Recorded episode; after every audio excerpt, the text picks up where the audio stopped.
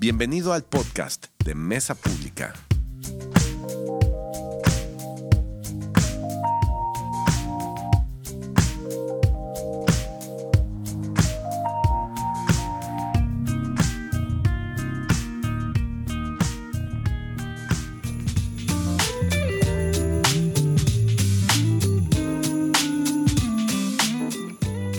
Días, familia Mesa Pública. Qué gusto verlos, o más bien que ustedes me estén viendo a mí en este primer domingo del año.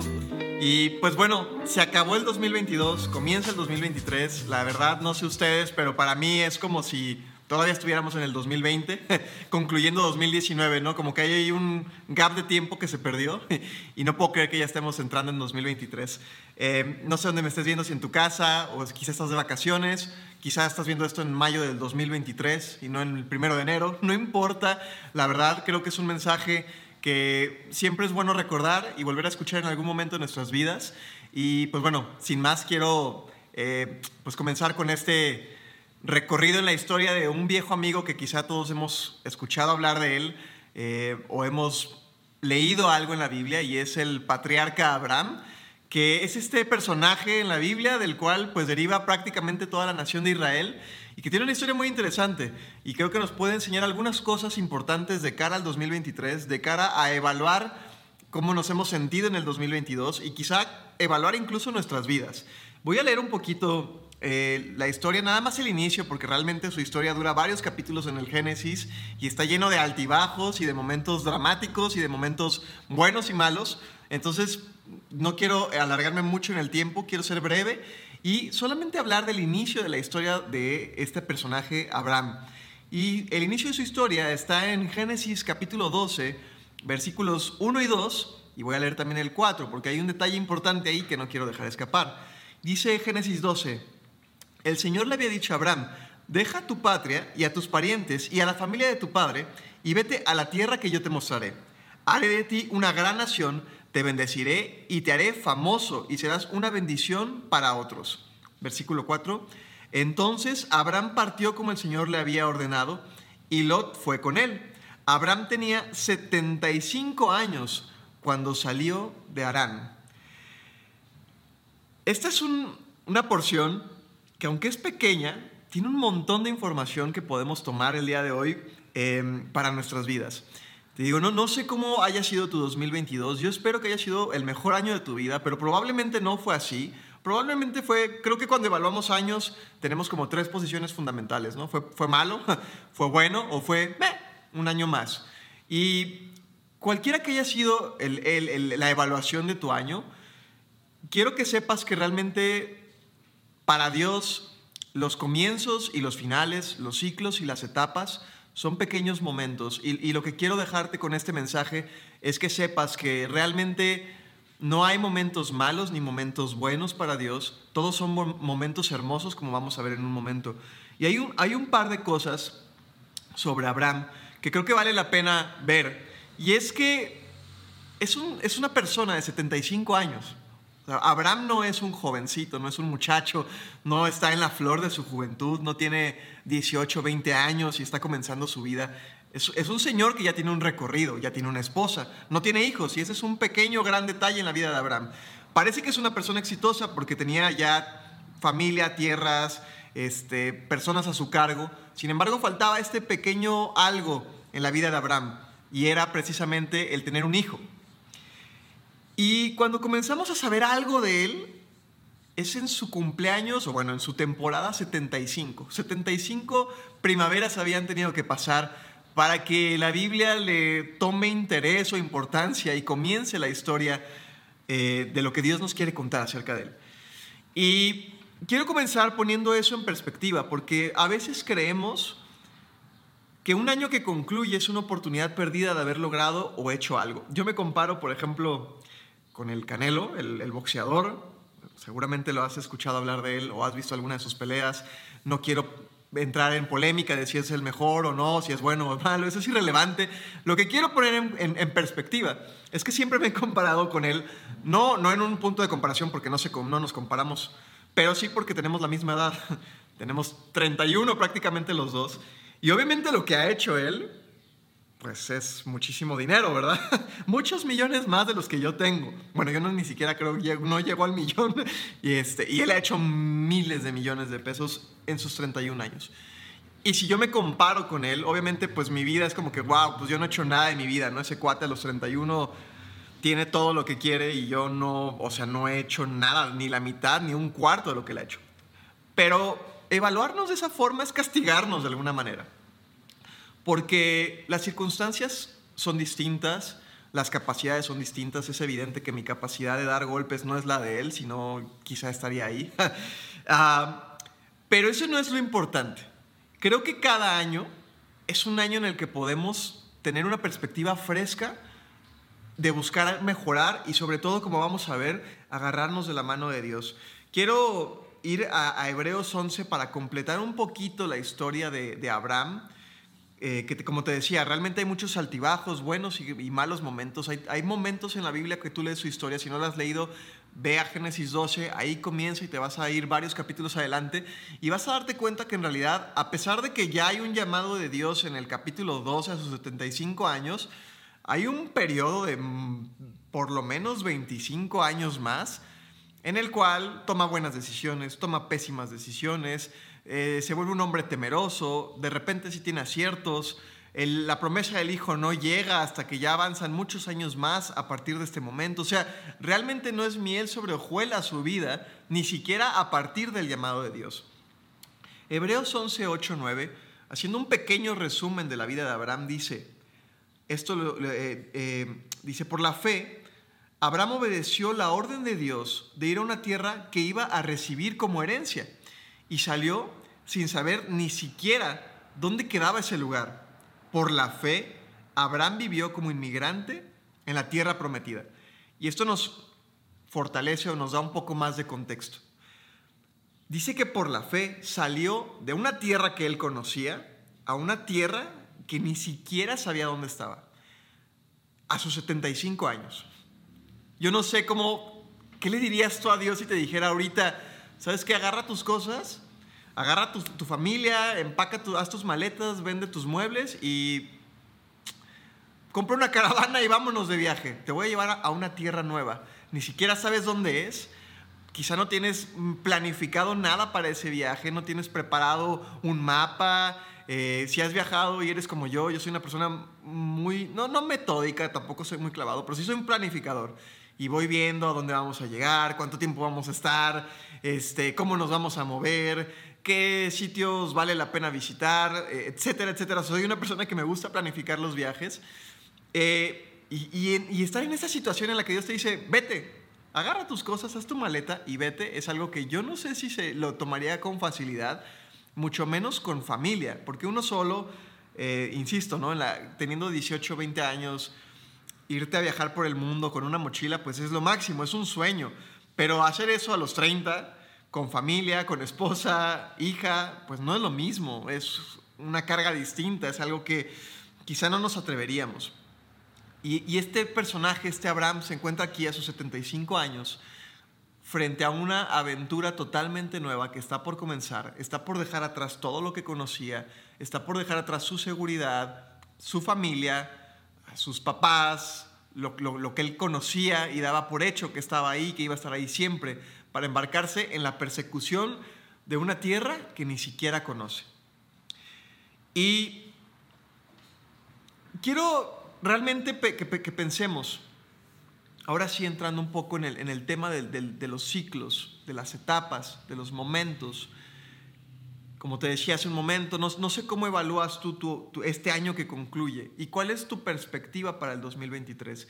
Esta época, diciembre, eh, enero, el principio, siempre son épocas que, que, invitan un poquito a la melancolía, a la reflexión, donde evaluamos lo que hicimos bien, lo que hicimos mal, lo que sucedió conforme a lo que planeamos y lo que sucedió totalmente distinto a como lo visualizamos.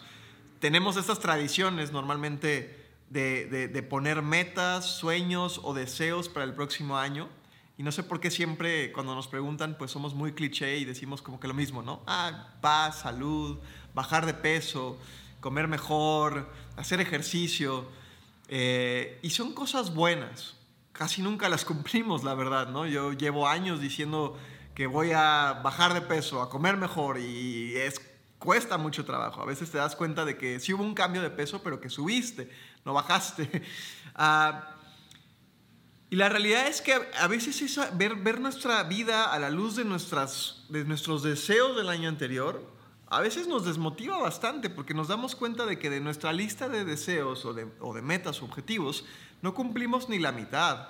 Que acabó enero y se acabaron los buenos propósitos, se acabaron los buenos deseos, se acabó el combustible. Es una cosa que funciona como por una emoción muy fuerte.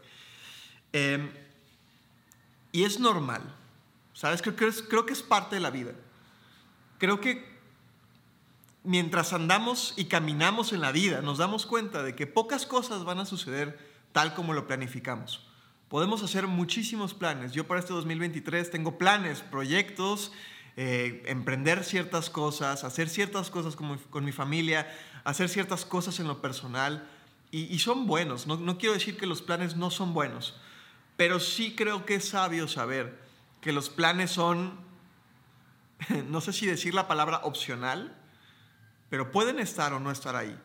Pueden salir o no salir como los planificamos. Pueden verse como los estamos visualizando o puede verse totalmente distinto. Y para muestra, creo que todavía tenemos fresco el tema de la pandemia. Si nos hubieran preguntado cómo se veía el 2020, seguramente hubiéramos dicho que se veía color de rosa y maravilloso. Y la realidad es que fue uno de los peores años y han sido quizá años muy complicados recientemente. Y todos los planes que teníamos, todos los proyectos de expansión, de, de, negocios, de hacer viajes, de hacer cosas nuevas, quizá tuvieron que detenerse completamente. Hablando de planificación, estábamos grabando ahorita y justamente tocaron el timbre y son cosas que suceden en la vida, es normal. entonces, si hay unos versículos en la Biblia que creo que engloban muy bien lo que son los ciclos y las etapas, se encuentran en Eclesiastés. Eclesiastés, Proverbios, todos estos libros de Salomón, a veces cuando los leemos de manera como superficial parecen estar totalmente llenos de negatividad, pero en realidad creo que nos muestran cosas muy reales sobre la existencia humana, sobre nuestra existencia y sobre las etapas. Y voy a leer Eclesiastés 1, perdón, Eclesiastés 3 del 1 al 14 para ver un poco más sobre los ciclos y las etapas. Dice Eclesiastés 3, hay una temporada para todo, un tiempo para cada actividad bajo el cielo, un tiempo para nacer y un tiempo para morir, un tiempo para sembrar y un tiempo para cosechar, un tiempo para matar y un tiempo para sanar, un tiempo para derribar y un tiempo para construir, un tiempo para llorar y un tiempo para reír, un tiempo para entristecerse y un tiempo para bailar, un tiempo para esparcir piedras y un tiempo para juntar piedras, un tiempo para abrazarse y un tiempo para apartarse. Hay un tiempo para buscar y hay un tiempo para dejar de buscar. Un tiempo para guardar y un tiempo para votar.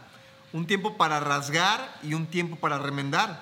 Un tiempo para callar y un tiempo para hablar. Un tiempo para amar y un tiempo para odiar. Un tiempo para la guerra y un tiempo para la paz. ¿Qué es lo que en verdad gana la gente a cambio de tanto trabajo? He visto la carga que Dios puso sobre nuestros hombros, sin embargo, Dios lo hizo todo hermoso para el momento apropiado. Él sembró la eternidad en el corazón humano, pero aún así el ser humano no puede comprender todo el alcance de lo que Dios ha hecho desde el principio hasta el fin. Así que llegué a la conclusión de que no hay nada mejor que alegrarse y disfrutar de la vida mientras podamos. Además, la gente debería de comer, beber y aprovechar el fruto de su trabajo porque son regalos de Dios. También sé que todo lo que Dios hace es definitivo. No se le puede agregar ni quitar nada. El propósito de Dios es que el ser humano le tema o que esté asombrado de él. La realidad es que son versículos, vaya, muy padres si los vemos desde la óptica correcta comienza diciendo que hay un tiempo para todo y contrasta lo positivo de la vida con lo negativo. Un tiempo para cosechar y un tiempo para sembrar, un tiempo para llorar y un tiempo para reír, para bailar, pero también para llorar, un tiempo para amar y un tiempo para dejar de hacerlo. Y estos contrastes son naturales en nuestra vida y nos acompañan en cada ciclo en el que estamos. Y creo que podemos ver por lo menos cinco cosas, cinco verdades muy rápidas de estos versículos de Eclesiastés.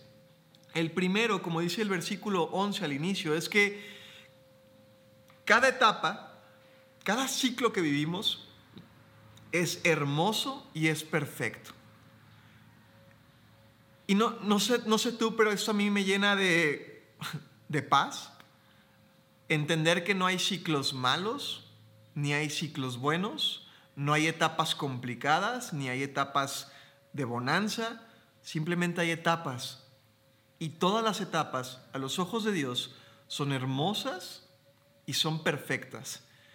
Hay, cuando, no sé si alguna vez han editado videos y Alf, que está aquí grabándome, no me dejará mentir, en los programas de edición hay un apartado donde tú arrastras tu video y lo avientas, que se le conoce o yo lo conozco como el timeline, que es ahí donde lo pones y puedes recorrer los distintos eh, momentos del video, ir incluso fotograma por fotograma viendo cada parte de ese video.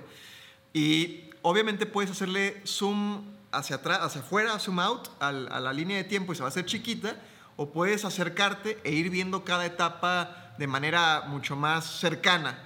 ¿Cuál es la diferencia? Que si nos alejamos en la línea del tiempo y es un video, no sé, de una hora, por ejemplo, eh, y yo quiero avanzar unos segundos y, me alejo y hago chiquita la línea del tiempo, cuando mueva yo el cursor para moverme en la línea, seguramente no me voy a mover unos segundos, voy a pasarme por minutos quizá. No es preciso porque está, estamos viendo todo en pequeñito.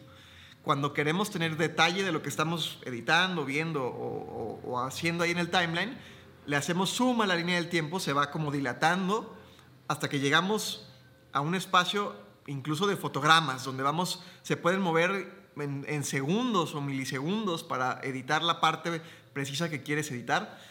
Y creo que así es la vida, o que Dios ve así la vida. Dice la Biblia que para Dios mil años es como un día. Entonces, para Dios el timeline, nosotros quizá es algo enorme y para Él, es, él, lo ve todo en pequeñito, es, algo, la, la historia humana es un pequeñito momento. Sin embargo, y esto es algo que me, que me vuela la cabeza, es saber que Dios, a pesar de que ve la vida, nuestra vida y, la existencia humana como un pequeño momento, Dios se toma el, detalle, el tiempo, el cariño y el amor de hacerle zoom a ese pedazo de tu vida y ver ese fotograma, este fotograma, este momento de tu vida en el que estás sufriendo o quizá te está yendo de maravilla donde las cosas te salen como tú lo esperabas o quizá nada te está saliendo como tú lo esperabas, quiero que sepas que Dios se toma el momento de hacer zoom a esa etapa de tu vida y decir, este pequeño fotograma de tu vida, este momento es perfecto y es hermoso. No solamente es una casualidad, no solamente es culpa de tus malas o buenas decisiones, no solamente se debe a tu planificación o falta de planificación. Quiero que sepas que Dios ve ese pequeño fotograma y cree que es hermoso y es perfecto. Entonces, si algo puedo decirte en este día es, no importa lo que estés viviendo, es perfecto y es hermoso. Y sé que hay momentos en los que parece todo menos hermoso y perfecto. Pero al final del día, poco podemos hacer para cambiar los momentos. Ese es, de hecho, un punto que vamos a ver ahorita, que es el segundo punto, continuando en el versículo 11, dice, eh, el versículo 11 dice, Él sembró la eternidad en el, corazón, en el corazón humano, pero aún así no podemos comprender todo lo que Dios hace. Otra versión dice, Dios puso en la mente humana la habilidad de entender el paso del tiempo, aunque nadie alcanza a comprender la obra de Dios desde el principio hasta el fin. Quiere decir que no alcanzamos a comprender todo lo que sucede, ni podemos controlar todo lo que sucede. Al final del día, nos hemos vuelto buenos en, ver y anticipar y prever ciclos. Por ejemplo, sabemos cómo va a funcionar las estaciones, sabemos cómo se va a comportar, incluso si tienes un negocio y tienes datos históricos, puedes saber más o menos cómo se va a comportar tu negocio en ciertos meses, en ciertas etapas. Eh, sin embargo, si somos sinceros, tener toda esa información, toda esa data, poco puede hacer contra los momentos imprevistos de la vida. De nada nos sirve como empresa saber que febrero es el mejor mes del año si en febrero comienza una pandemia y destruye la economía a nivel mundial. De nada nos sirve saber que este año eh, teníamos planes eh, increíbles de viajar por el mundo si se cruza en medio una enfermedad. Lo que quiero decir es que hay muy poco que controlamos. Incluso cuando planificamos hay muy poco que verdaderamente controlamos. No alcanzamos a, a entender o a modificar todo lo que sucede. Y es normal. Y es normal que sea así. No importa qué hagamos, cuánto nos esforcemos, cuánto planifiquemos, cuánto ahorremos, cuánto empeño pongamos en que, en que las cosas salgan tal como las vemos y las planificamos y las, y las visionamos, nada nos prepara contra los imprevistos de la vida. Y es parte de esta etapa y de estos ciclos y de la vida, como lo dice eh, Eclesiastés. Por eso concluye una de las conclusiones en Eclesiastés es que disfrutemos de la vida. Versículo 12 dice, alegrémonos y disfrutemos, comamos, bebamos, porque la vida es un regalo de Dios.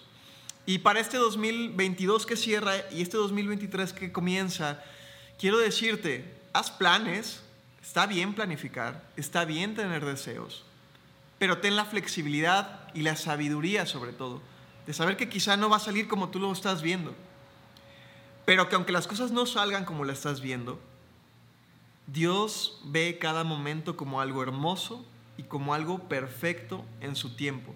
Hay muy poco de lo que podemos hacer para controlar lo que sucede en nuestras vidas, pero Dios sigue creyendo que es hermoso y es perfecto. Y, y, es un regalo cada día el poder disfrutar lo que tenemos.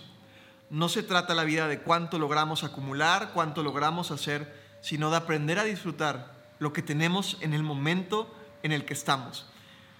Creo que la Biblia y que Dios siempre nos ha invitado no solamente a trabajar por lograr algo, sino a disfrutar lo que tenemos. Decía el apóstol Pablo en alguna de sus epístolas, Sé vivir y conformarme y estar contento cualquiera que sea mi situación, tenga suficiente para comer o no tenga nada, tenga cobijo o no tenga cobijo. Y no es, una, no es un pensamiento conformista, no es, la Biblia no nos está invitando a pensar de manera conformista y decir, ah, bueno, pues me levanto mañana, me quedo en boxers y a ver qué pasa. No es lo que Dios dice. Lo que Dios nos está invitando a hacer es que disfrutemos cada momento que disfrutemos los procesos y las etapas, no solo los resultados, que disfrutemos los momentos de dolor, los momentos de victoria, los momentos de logros, los momentos de incertidumbre, los momentos en los que tenemos trabajo y los momentos en los que estamos batallando económicamente, los momentos de salud, pero también los momentos de enfermedad, porque como comienza Eclesiastés en el capítulo 3, dice, hay un tiempo para todo y la vida es, son momentos buenos y momentos que no parecen tan buenos pero en todos podemos encontrar que Dios dice y declara que es hermoso y es perfecto, que aunque no lo controlemos, tenemos que aprender a disfrutarlos. Un cuarto punto es que vivimos bajo el control definitivo de Dios. Versículo 14 dice, también sé que todo lo que Dios hace es definitivo, no se le puede agregar ni quitar nada. Todo lo que Dios hace es definitivo y es perfecto, tal y como está.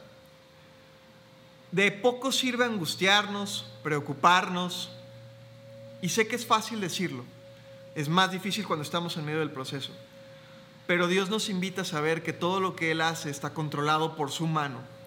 Insisto, errores, guerras, persecución, malas decisiones, mala planificación, errores que nosotros cometimos, nada se le escapa a Dios, porque todos son puntos que coexisten en conjunto. Todo es hermoso, es perfecto, es completo, es definitivo.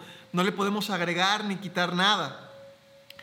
Y concluye Eclesiastés diciendo que el propósito de Dios, dice esta versión, es que le temamos. Y aquí la palabra original sí es temor, pero en el contexto de una reverencia, de quedarse sorprendido con, lo que Dios puede hacer. Eh, es una capacidad de asombro, vaya como ahora en Navidad, que si tienes hijos pequeños o sobrinos o algún niño en casa, sabes que cuando es 25 bajan emocionados con esta ilusión de ver los regalos que tienen. Incluso cuando son muy pequeñitos, bajan y cuando comienzan a abrir los regalos se emocionan muchísimo. Tienen esta capacidad de asombro que a veces conforme crecemos vamos perdiendo. Y creo que Dios nos está invitando en este día a tener esa capacidad de asombro con Dios, a no perder de vista los pequeños detalles que nos permiten ver los regalos de Dios en todo momento. No perder de vista que la felicidad, que la plenitud, que el gozo no dependen de lo que logramos o no logramos, no dependen de lo que controlamos o no controlamos, no dependen de si estamos en, una, en un ciclo bueno o en un ciclo malo. Creo que la felicidad y el gozo dependen de la capacidad que tenemos de vivir en fe con Dios.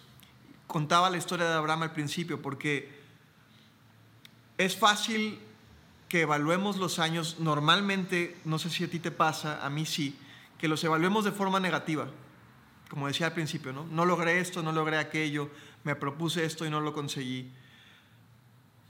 Pero quiero que sepas que no hay un mal tiempo para Dios, ni hay un mal momento, y que no importa la edad que tengas, si tienes 15 años, 70 años, 30 años, para Dios este es el mejor momento de tu vida.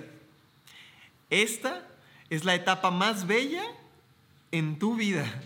Este es ese zoom que Dios está haciendo en tu vida, ese fotograma, ese momento en tu vida. Y dice, este momento es perfecto y es hermoso. Y me gustaría, si algo puedes tomar de este video, es que el 2023 lo tomes con esta perspectiva, que sea un año bello, precioso, hermoso y perfecto. No por lo que suceda, no sabemos qué va a suceder, Podemos prever qué va a suceder, pero no podemos tener certeza.